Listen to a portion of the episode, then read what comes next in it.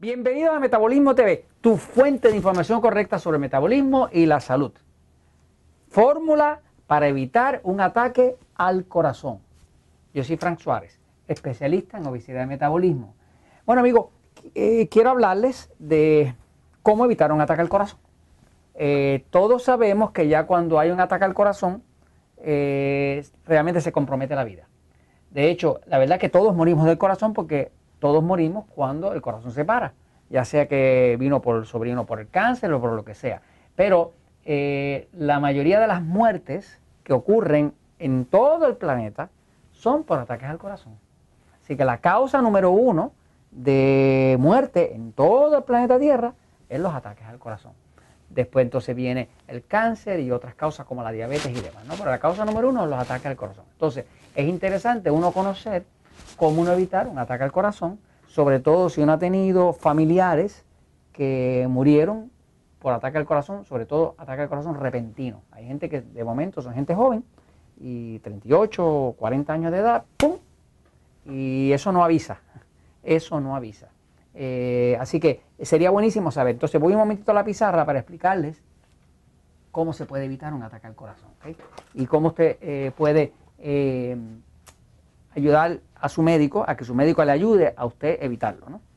Fíjense, escribiendo el libro de diabetes, este libro, el libro de diabetes, que por cierto es la cosa más difícil que he hecho en mi vida, porque la diabetes está hecha como para que no se entienda.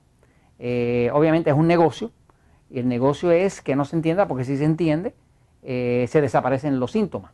Si se desaparecen los síntomas, se cae el imperio de la farmacéutica. Así que el negocio es que no se entienda. Entonces, es la cosa más difícil que he hecho porque pues tuve que tomar algo muy difícil y tratar de explicarlo así como yo lo hablo. En, nosotros aquí en Puerto Rico decimos en arroz habichuela, que sería como arroz y frijoles, en palabras sencillas de pueblo. ¿no? Pero esto está bien documentado, ah, digamos, científicamente. ¿no? Entonces, una de las cosas que aprendí escribiendo ese libro es que todos los estudios eh, clínicos, los de la ciencia, eh, reflejan que no existe ningún predictor de ataque al corazón más certero que el predictor que se llama, se llama el índice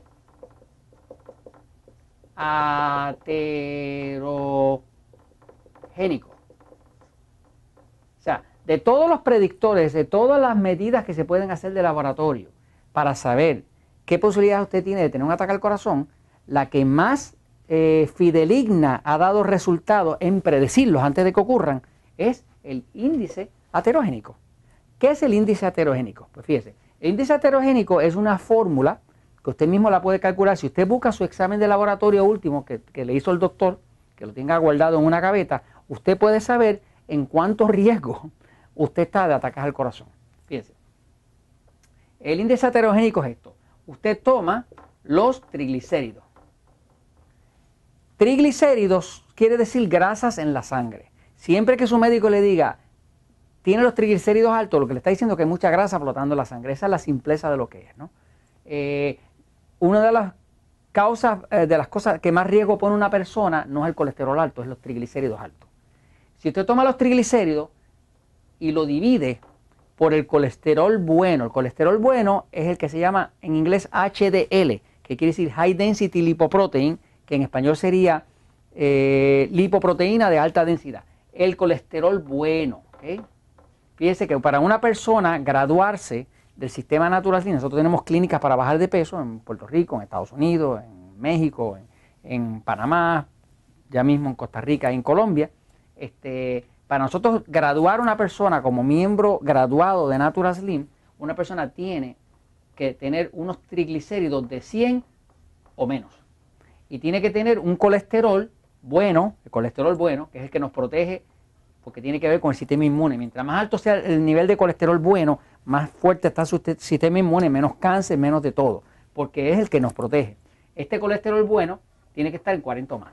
Para nosotros graduar una persona, decir esto es un graduado del sistema Natural Slim, eh, tiene que tener eh, triglicéridos de 100 o menos, colesterol bueno de 40 o más. Inclusive en este libro, en el libro de diabetes, nosotros invitamos a las personas que leen el libro a que soliciten convertirse en lo que llamamos un diabético con control certificado. Un diabético con control certificado para poder obtener el título tiene que someternos evidencia de que tiene triglicéridos en 100 o menos y colesterol bueno de 40 o más. Si no, no, no se gradúa como, no se le da el título de, diabético con control certificado. Entonces, ¿qué pasa? El índice heterogénico que usted toma, el total de triglicéridos que le dé su prueba de laboratorio, lo divide por el número de colesterol bueno que dice HDL y saca un número. Mírele cómo sería. Para un graduado de Natura Slim, pues tiene que estar en 100 y cuando usted 100 lo divide por 40, esto le va a dar 2.5, o sea, 2,5. ¿ok? Ahí usted se graduaría del sistema y tiene un estado de salud óptimo, indiscutible. Lo más seguro va a tener un estado de salud mejor que su propio médico, porque ni el médico posiblemente le va a llegar ahí. Este, eso es óptimo. ¿ok? Ahora, una persona cuando nos llega a nosotros a Natura Slim, a veces le decimos, enséñame tus laboratorios a ver cómo están, nos llegan así. Nos llegan en, por ejemplo, casos comunes que veo, 250 de triglicéridos, que es bien común, y a veces tomando lipitol y medicamentos y toda esa cosa, y 25 de colesterol bueno.